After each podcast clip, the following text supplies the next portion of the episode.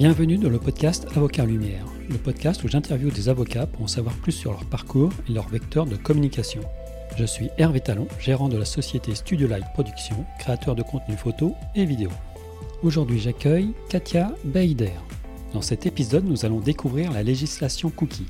Nous allons comprendre ce qu'est le legal design et nous allons voir l'intérêt du réseau Clubhouse pour un avocat. Bonjour Katia. Bonjour Hervé. Pouvez-vous m'indiquer votre métier, me décrire brièvement en quoi il consiste? Alors déjà, je vous remercie de m'avoir invité. Alors mon métier, comme vous le savez, je suis avocate en protection des données et numérique. J'interviens aussi plus spécifiquement en propriété intellectuelle. J'accompagne des entrepreneurs sur euh, leur conformité de sites web et applications, de contrats commerciaux et de manière générale dans leur développement de leur activité commerciale. Avez-vous imaginé faire ce type de métier quand vous étiez enfant? Alors tout à fait. J'ai euh, eu envie de devenir avocate euh, dès le plus jeune âge. En fait, euh, en primaire, à 8 ans plus exactement, j'avais, comme beaucoup d'autres enfants, accès à la télé et j'aimais bien regarder la série américaine Law and Order, donc New York Police Judiciaire en français.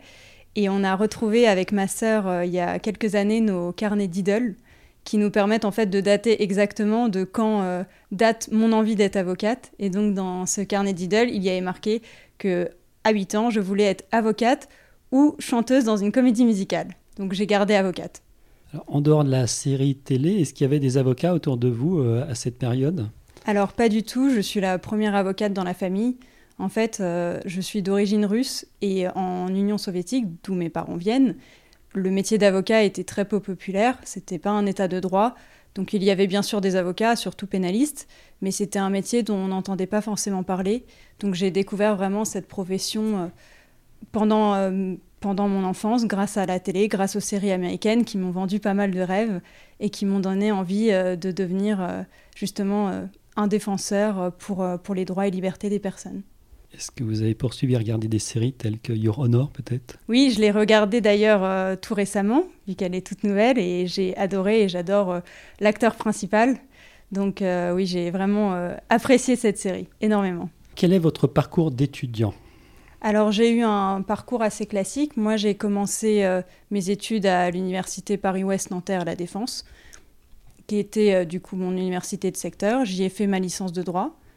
Et ensuite, euh, je suis partie à Paris Sud en Master 1, car euh, l'Université Paris Sud, en fait, offre euh, la possibilité de suivre un Master 1, en tout cas à l'époque, un Master 1 droit, innovation, communication, culture, qui permettait donc, dès mon époque, de se pré-spécialiser en Master 1 vers la propriété intellectuelle et le numérique, ce qui était encore très très rare à l'époque. Donc ça m'a permis en fait de choisir ma voie dès le Master 1 ce qui est faisable aujourd'hui et ce qui est une bonne chose, mais à l'époque c'était assez rare. Alors vous insistez pour dire à l'époque, et à l'époque ça, ça, remonte à Alors, quand? mon Master 1, je l'ai fait en 2014. Et euh, ensuite, j'ai eu la chance de faire un LLM à Hong Kong, qui est un master de droit anglais. Et je l'ai fait euh, par choix entre le Master 1 et le Master 2, parce que je n'avais pas eu la chance de faire un Erasmus euh, pendant mes études en France, entre la licence et le Master 1 et que le LLM, en fait, ça permet de partir à l'étranger, de rencontrer des personnes de tous les horizons, dans un cadre presque professionnel, parce qu'il y a beaucoup de gens qui suivent les LLM, qui sont en fait euh, plus du tout des étudiants, mais vraiment des, gens du monde professionnel, un peu comme un MBA. Et euh, moi, ça me permettait en plus d'apprendre le droit anglais, ce qui est important, je pense, dans un cadre international, et de renforcer mon vocabulaire euh, juridique anglais également. Et pourquoi Hong Kong? J'imagine que ça va être une de vos questions. Euh, j'ai choisi d'aller à Hong Kong parce que j'avais une affinité avec la Chine. J'avais été euh, à titre personnel euh, en voyage en Chine, à Pékin et Shanghai, ainsi qu'à Hong Kong en 2013 et 2014, et j'avais particulièrement apprécié Hong Kong.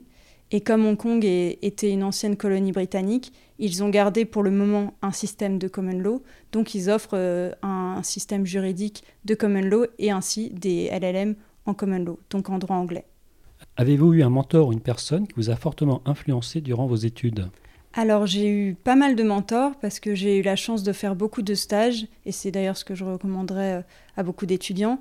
J'ai fait euh, six stages avant de rentrer dans le, dans le monde professionnel et euh, notamment mon stage à mon retour de LLM était au sein du cabinet à Turquoise, avec maître Anne-Marie Pecoraro, qui m'a donc donné la chance d'intégrer ses équipes pendant quatre mois en propriété intellectuelle et j'ai beaucoup appris auprès d'elle.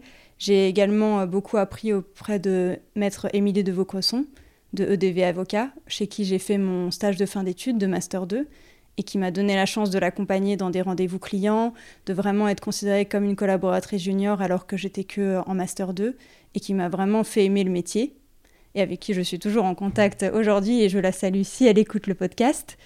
J'ai aussi euh, eu la chance de rencontrer euh, des équipes très sympas lors de mon stage de, enfin mon stage final à l'école d'avocat chez Hogan Lovells, qui est un cabinet américain toute l'équipe était absolument euh, géniale et on a eu une très bonne entente. On était tous de biculture, quasiment tous. Il y avait vraiment une vraie diversité dans les équipes et j'ai eu la chance de beaucoup travailler euh, à l'époque avec maître Aïssa Toussila en contrat informatique qui m'a aussi beaucoup appris. Et aujourd'hui, avec Oriana Labruyère, qui est mon associée actuelle, j'apprends tous les jours et je la remercie énormément pour ça. Donc la question suivante, c'est auriez-vous des conseils à donner à des étudiants? Apparemment, c'est faire des stages. Vous avez peut-être d'autres choses à, leur dire Alors oui, de faire des stages, clairement, c'est essentiel. Euh, j'ai commencé euh, à faire des stages dès la L2. Alors, j'avais pas forcément de, personnes dans le milieu, mais je pense que de bouche à oreille, si on, si on essaie de solliciter son réseau, qui sollicite son réseau, qui sollicite son réseau, on peut toujours essayer de trouver euh, quelqu'un de bienveillant qui nous prendra sous son aile. Donc, j'ai fait un stage d'un mois en droit pénal en L2, qui était très intéressant, parce que à l'origine de l'origine de l'origine, j'avais envie d'être pénaliste. Ce stage m'a fait comprendre que c'était un domaine très intéressant mais très compliqué. Émotionnellement, c'était pas forcément pour moi, même si je trouve ça admirable. Et ensuite, j'ai fait un stage en propriété intellectuelle au bout de la L3, puis mon stage euh, après le LLM, puis un autre stage en M2, puis deux stages à l'école d'avocat. Donc, euh, avec six stages à mon arc, j'ai quand même mis quelques temps à trouver une première collaboration, donc c'est ça, montre que le domaine est vraiment très concurrentiel et qu'on est déjà beaucoup à faire des stages. Donc les stages, c'est hyper important, mais c'est n'est pas suffisant. Il faut également, je pense, développer ses, ses soft skills. J'aime pas les anglicismes, mais je vais en utiliser un ici, parce que c'est quand même le terme qu'on emploie souvent. Mais euh, c'est vraiment important, je pense, d'avoir euh, quelque chose de plus, d'avoir des choses qui nous intéressent en dehors du droit, ou au moins d'être dans des associations qui sont juridiques, d'avoir vraiment quelque chose de plus qui montre votre personnalité et qui donne envie aux recruteurs de, d'en savoir plus sur vous, vraiment un, aspect plus personnel. En tout cas, moi je sais qu'en tant que recruteur aujourd'hui, c'est ce que je regarderais. Je trouve qu'un beau CV avec des beaux stages, des beaux masters, c'est chouette. Avec beaucoup de langues, c'est encore plus chouette, surtout si c'est pas une langue qui était due, bah, par exemple, à une origine ethnique. C'est d'autant plus admirable de vouloir apprendre une troisième ou quatrième langue. Mais c'est vrai que le monde associatif, c'est une opportunité que certains peuvent avoir. On ne peut pas toujours tous se le permettre, mais c'est une bonne chose si on, si on peut intégrer des associations. Et il y a également le, le fait de faire des jobs étudiants. Par exemple, je sais qu'il y a beaucoup de personnes qui financièrement ne peuvent pas se permettre de faire des stages payés euh, au lance-pierre. Dans ces cas-là, je les invite à faire des jobs étudiants. Moi, j'ai toujours alterné entre les deux, entre les stages et les jobs étudiants, pour pouvoir justement euh, être indépendante financièrement. Et si je vois un CV d'un étudiant qui a aucun stage mais qui a fait des jobs étudiants chaque année, mais je ne vais pas du tout lui en porter rigueur, je me dirais que c'est quelqu'un d'indépendant qui s'assume financièrement et qui a dû apprendre justement plein de choses sur les terrains de manière opérationnelle qui sont hyper intéressantes. La relation client, on l'apprend vraiment dans les jobs étudiants, je trouve. Et euh, d'ailleurs, pour, euh, pour par exemple les étudiants de, de milieux populaires, à titre personnel, je suis bénévole dans plusieurs associations, dont euh, l'association Article 1 que je viens de rejoindre récemment et qui en fait permet d'avoir des projets de mentorat pour les étudiants de milieux populaires pour avoir justement un mentor euh, qui les accompagne, un mentor qui est dans le même domaine euh, d'études qu'eux. Donc moi, par exemple, ça va être des étudiants en droit. Et je vais avoir un coup de fil, un, contact mensuel avec l'élève que je suis, l'étudiant que je suis. Et donc, euh, je vais le suivre sur plusieurs années. Donc même s'il vient d'un milieu populaire, qu'il est boursier, d'ailleurs, une des conditions, c'est d'être boursier, et qu'il a vraiment personne dans son entourage proche qui peut l'aider, bah, grâce à l'association Article 1, il va avoir justement ce suivi-là. Et je pense que c'est euh, une opportunité à saisir. Comment on fait pour contacter euh, cette euh, association, s'il y a des personnes qui écoutent, qui seraient intéressées? Alors oui, n'importe qui peut contacter cette association, que ce soit des professionnels comme moi qui aient envie d'être bénévoles, ou des étudiants qui veulent rejoindre pour bénéficier du mentorat, il suffit juste d'aller sur le site de l'association Article 1. Vous tapez Article 1 Association Mentorat, vous allez le trouver tout de suite sur les moteurs de recherche. Ils ont également un Instagram, Article 1, on les trouve très facilement en ligne. Quel jour avez-vous prêté serment et quels souvenirs en gardez-vous? Alors, j'ai prêté serment il n'y a pas si longtemps que ça, le 22 janvier 2020. Donc ça fait un peu plus d'un an que j'exerce. Je me souviens très bien de ce jour parce que c'était il n'y a pas longtemps, mais également parce que la cérémonie était quand même très jolie. C'est toujours chouette d'être entouré de ses proches, surtout quand personne de mon entourage n'est dans ce milieu. Ça les impressionne toujours un peu de voir un tribunal. Moi, j'ai prêté serment à la Cour d'appel de Paris, qui est quand même une, euh, une chambre très très jolie euh, au tribunal judiciaire de Paris, à l'Ancien Palais. Je regrette d'ailleurs le fait qu'on puisse plus trop aller à l'ancien palais et que tout ce qui est première instance se déroule euh, dans le 17e, qui est un peu moins chouette et beaucoup plus difficile euh, quand on circule dans ce palais. Mais bon, la cour d'appel de Paris, elle est, très belle, elle est très impressionnante euh, et ça en met plein la vue à nos proches. Donc c'est sûr que c'est très valorisant. Et après avoir prêté serment dans la première chambre de la cour d'appel de Paris, on se rend ensuite dans la bibliothèque et alors, la bibliothèque, je trouve que c'est encore plus incroyable que la première chambre de la Cour d'appel de Paris, parce qu'on se croirait vraiment dans Harry Potter. C'est très impressionnant, c'est très beau, et, euh, et, ça donne vraiment envie de rejoindre cette profession. Dans quel type de structure avez-vous euh, commencé vos activités et quel était votre rôle? Alors mes activités en tant que stagiaire ou élève avocate, euh, je les ai faites dans différentes structures. J'ai vraiment été dans des cabinets de niche avec une seule personne, un seul associé, comme dans des grands groupes, j'ai été en stage par exemple pendant l'école d'avocat chez Pernod Ricard, qui est une boîte du CAC 40. J'ai euh, été, comme je vous le disais tout à l'heure, chez Hogan Lovells, qui est un cabinet américain. Donc j'ai vraiment euh, fait un parcours, on va dire, euh, très complet, si on peut dire ça comme ça. J'ai vraiment essayé de, de voir différentes structures, des entreprises, des grands cabinets, des petits cabinets. Et Aujourd'hui, en 2021, je préfère les petits cabinets, ça me correspond plus. Et quand j'ai cherché ma première collaboration, j'ai cherché un petit cabinet en priorité parce que euh, je suis retournée un peu à mes premiers amours et je considère que la relation client est, pour moi en tout cas à l'heure actuelle, plus intéressante dans un petit cabinet où, en tant que collaboratrice, je peux vraiment être indépendante, vraiment être au contact des clients, faire des rendez-vous clients toute seule, vraiment en tête à tête avec le client. Et comme ce que je préfère dans l'entrepreneuriat et dans la relation entre un avocat et un client, c'est justement cet échange un peu personnel, plus ou moins euh, humain, très généralement très humain, puisque je préfère les TPE et PME, donc j'ai affaire directement au fondateur de l'entreprise. Ça, ça me correspond plus. Je pense que les grands cabinets ont tout, tout leur intérêt également, mais ce n'est pas un mode d'exercice qui me correspond aujourd'hui en tout cas. Pouvez-vous nous, préciser où vous exercez? Vous l'avez dit un peu tout à l'heure, mais peut-être développer un peu. Alors moi, je suis actuellement collaboratrice libérale au sein du cabinet de niche euh, Oriana Labruyère Co, qui est spécialisé justement en numérique et protection des données. Alors après ces nombreux stages et cette année, un petit peu plus d'un an après avoir prêté serment, quels, ou quels sont vos meilleurs souvenirs euh, professionnels? Alors, euh, je ne pourrais pas choisir un seul meilleur souvenir, c'est toujours compliqué parce qu'il y a beaucoup de choses qui me plaisent. Vous avez le droit à plusieurs dans ce cas-là. ok, super. Alors, euh, comme je le disais tout à l'heure, ce que je préfère comme activité, en tout cas aujourd'hui, c'est vraiment l'échange avec le client parce que c'est ce qui me permet justement de, de le guider, d'échanger avec lui, de construire avec lui. Et c'est ce qui me préfère, c'est ce qui me plaît le plus. Donc euh, j'aime vraiment particulièrement guider les entrepreneurs pour leur permettre d'améliorer leurs projets, de faciliter leur activité. Ça, c'est plus pour la relation client, on va dire. Et après, au sein de mon cabinet actuel, on a la chance de faire euh, pas mal de réunions d'équipe pour justement euh, créer, construire ensemble notre stratégie de communication ou de développement commercial. Et moi, j'adore ces, ces, réunions parce que c'est ce qui me permet en fait de vraiment me sentir entrepreneur c'est vraiment à ce moment-là qu'on sent que même en tant que collaboratrice, en fait, on participe vraiment à l'évolution du cabinet et que euh, dans ce cabinet, on est là euh, pas simplement pour produire des, livrables pour les clients, mais vraiment pour être dans une démarche de collaboration commune avec toute l'équipe et ainsi faire grandir et faire connaître notre cabinet au plus grand nombre.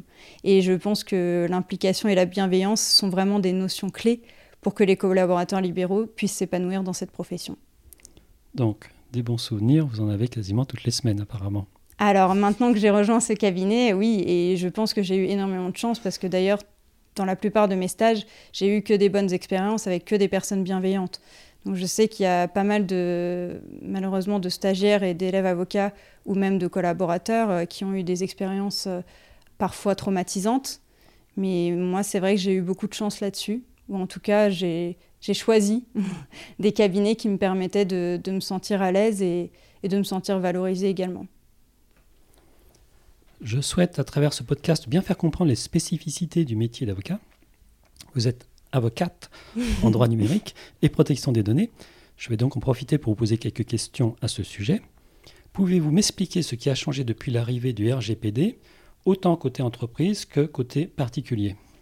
Alors, euh, avec le RGPD, donc le Règlement général sur la protection des données, on a un, un vrai changement, on va dire, une vraie évolution des mentalités, une vraie sensibilisation au fait de protéger la vie privée. Que ça soit du côté particulier ou du côté entreprise, les gens ont beaucoup plus conscience et beaucoup plus connaissance de ce qu'est la vie privée, de pourquoi on doit la protéger et de quels sont les enjeux, par exemple, en ligne avec le dépôt des cookies.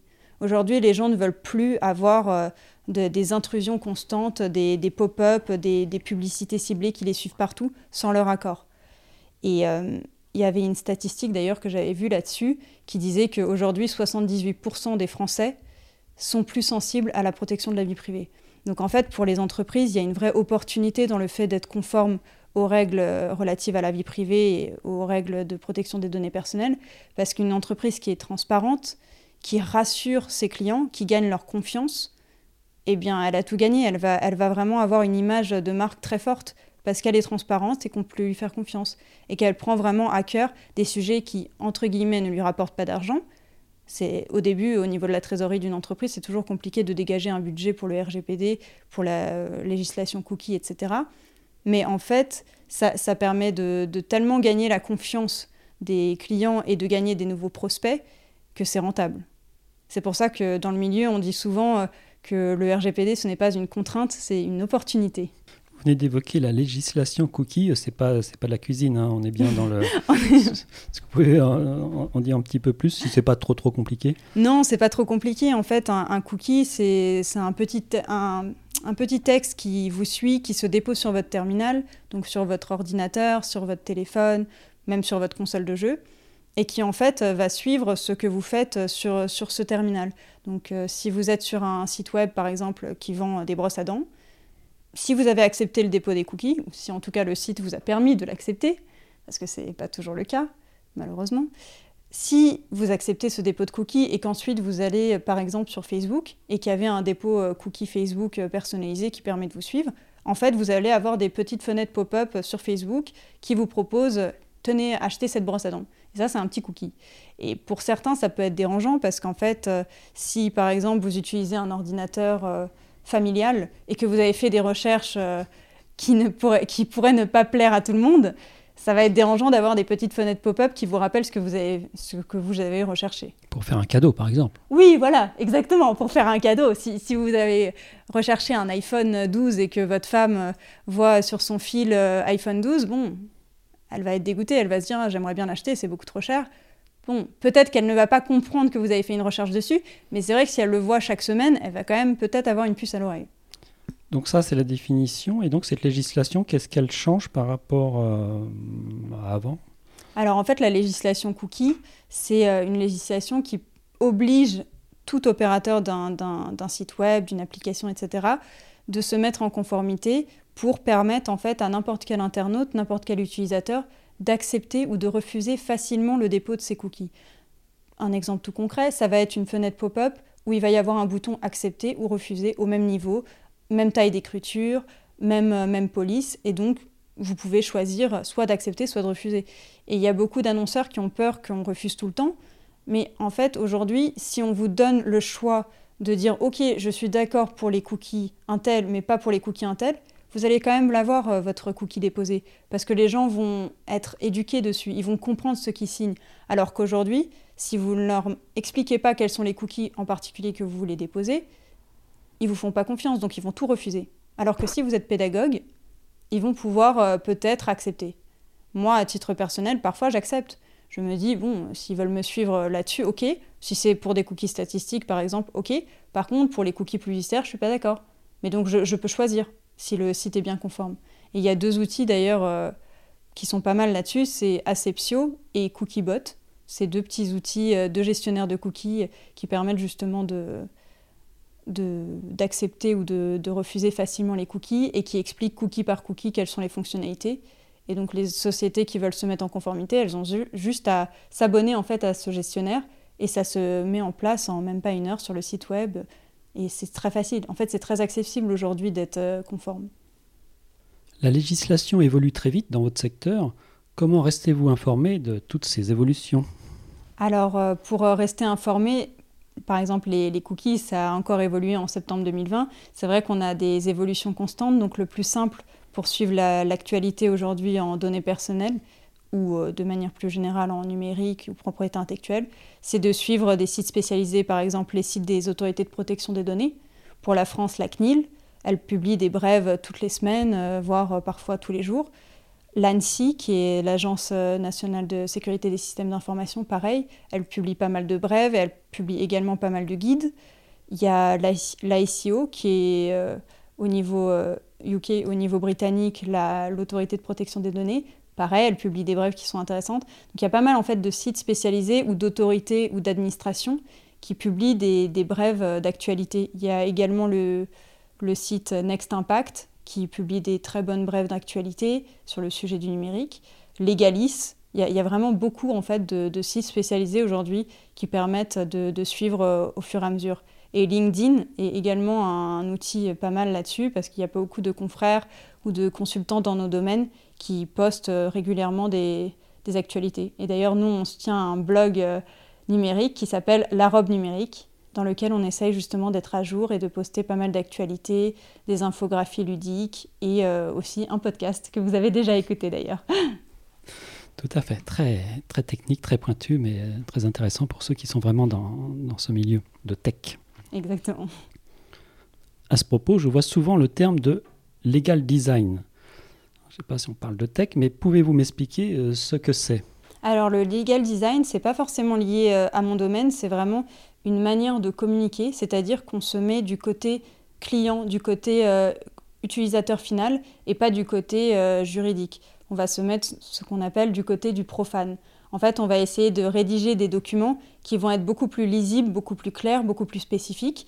Et ça permet justement de s'assurer que l'utilisateur ou le contractant a compris en fait ce à quoi il s'engage. Nous, par exemple, en termes de legal design, ce qu'on fait, c'est beaucoup d'infographies. Ça permet en fait de vulgariser et synthétiser grâce à des mots-clés, grâce à des images, des, informations qui sont assez indigestes parfois. Mais ça peut être tout simplement le fait de rédiger un contrat avec des termes clairs et précis et d'éviter d'utiliser trop de jargon juridique, ce qui fait que parfois c'est vraiment des, contrats de 20 pages, 30 pages, 40 pages illisibles, alors que si on faisait par exemple un contrat de 5 pages où chaque article c'est une question, ça permettrait en fait de, mieux comprendre ce à quoi on s'engage et le contenu de ce contrat. Les avocats font partie des professions réglementées dans le secteur juridique, comme les notaires, les huissiers de justice et autres commissaires-priseurs. Quels sont les vecteurs de communication dont vous disposez-vous en tant qu'avocate alors euh, nous, on utilise beaucoup, beaucoup de vecteurs de communication. À titre personnel, j'adore la communication. Je pense que c'est une formidable opportunité dont on doit se saisir, surtout aujourd'hui en ligne. Donc on en utilise vraiment euh, beaucoup. Moi, à l'origine, j'étais beaucoup sur les réseaux sociaux, donc sur LinkedIn en particulier pour le monde professionnel. À titre personnel, quand j'étais photographe autodidacte, euh, J'étais euh, beaucoup sur le, sur, le, sur le réseau social Instagram ainsi que sur Facebook. Et donc, avec mon cabinet actuel, Oriana Labruyère Co, on a décidé de s'étendre sur Instagram et sur Facebook. Donc, c'est en cours. Et euh, j'ai découvert récemment aussi euh, Clubhouse, sur lequel j'ai été invitée par des confrères du milieu et que j'apprends à, à, maîtriser. Je ne pense pas que ça soit forcément un outil de communication, mais plus un outil d'échange et qui peut offrir des très bonnes opportunités avec des, chambres virtuelles dans lesquelles on peut échanger avec plein de personnes de vive voix que l'on n'aurait pas forcément rencontrées dans un, dans un autre univers. Et d'ailleurs, sur les réseaux sociaux, euh, LinkedIn, c'est un outil formidable. Nous deux, on s'est rencontrés grâce à LinkedIn. Et je ne sais pas si, en dehors de la crise, on aurait eu une telle opportunité en fait euh, d'échanges sociaux sur les réseaux sociaux. Je pense qu'aujourd'hui, c'est quand même les réseaux sociaux qui nous permettent de faire plein de rencontres, d'être au contact de plein de personnes qui, ont, qui ne nous auraient pas forcément contactés dans un autre contexte. Avez-vous une idée des autres canaux de communication qui pourraient vous mettre encore plus en lumière? Alors il y a un canal de communication qu'on commence à utiliser, qui est la télévision. C'est quelque chose que mon associée Oriana Labourière euh, maîtrise de mieux en mieux. Elle est pas mal invitée sur pas mal de plateaux. Et c'est vrai que c'est un, un, vecteur qui n'est pas nouveau, mais que finalement les avocats utilisent très peu. Donc je pense que c'est une bonne chose de s'en saisir. Euh, Oriana, elle est déjà passée euh, sur Forbes, sur BFM. Il y a plusieurs consoeurs et confrères également qui sont passés sur BFM Business. Donc ça commence à, émerger, mais c'est encore très récent. Donc si, euh, si, on peut se faire une petite place dans le milieu de la télé et de vulgariser un peu notre domaine pour, pour justement expliquer au plus grand nombre pourquoi c'est important de protéger sa vie privée, je pense que c'est un bon outil. La langue française est partie intégrante de votre métier. Il y a maintenant un petit rituel dans ce podcast pour chaque invité, c'est de connaître le mot ou l'expression peu usité que vous appréciez tout particulièrement. Alors cette question, je pense, euh, elle donne du fil à retordre à pas mal de, vos invités. Moi, j'ai choisi une expression euh, que l'on entend très peu, je pense, et que j'espère faire découvrir euh, aux, personnes qui nous écoutent, c'est avoir peur du garibabou. Alors c'est une expression qui veut dire euh, n'avoir avoir peur de pas grand-chose. C'est une expression provençale que je trouve rigolote. Babou, ça veut dire ogre, donc ça s'adresse plutôt aux enfants à l'origine. Et j'ai remarqué que l'on a souvent peur de l'échec, que ça nous paralyse, alors que très souvent c'est justement l'échec qui nous permet de se construire, d'apprendre à progresser et à mieux se connaître. Et il y a un mot qui me vient à l'esprit et que j'aime beaucoup, c'est la résilience. Parce que échouer, ça nous apprend la résilience. Par exemple, en entretien, pour un stage ou une collaboration ou même une association, il arrive souvent que les candidats aient peur face à un recruteur, comme un enfant face à un ogre. Et il faut avoir en tête que le candidat est aussi là pour s'assurer que le recruteur lui convient aussi. Cela va dans les deux sens. Et je pense qu'il faut un peu rétablir cette balance et se faire plus confiance. Il y a pas mal de candidats euh, qui pensent qu'il existe un candidat parfait, ce qui n'est pas vrai. Il n'y a que des candidats motivés et des synergies qui se créent. Dans le pire des cas, si cela se passe mal, eh bien tant pis, vous n'y retournerez pas, cela fera partie du passé, vous n'avez plus de maîtrise sur cet événement, et si cela se passe bien, et que vous êtes retenu, tout va pour le mieux dans le meilleur des mondes possibles. Donc vous avez tout à gagner et pas grand-chose à perdre, alors euh, je pense qu'il faut foncer et se faire confiance en entretien, car vous n'êtes pas arrivé là par hasard. Est-ce que vous pouvez nous redire un petit peu, parce que je crois que je l'ai jamais entendu, donc euh, est-ce que vous pouvez nous... L'expression, c'est avoir peur du gari babou.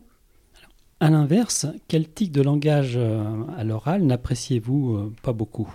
Alors, je pense qu'on a tous des tics de langage, donc je ne me permettrai pas forcément de les juger.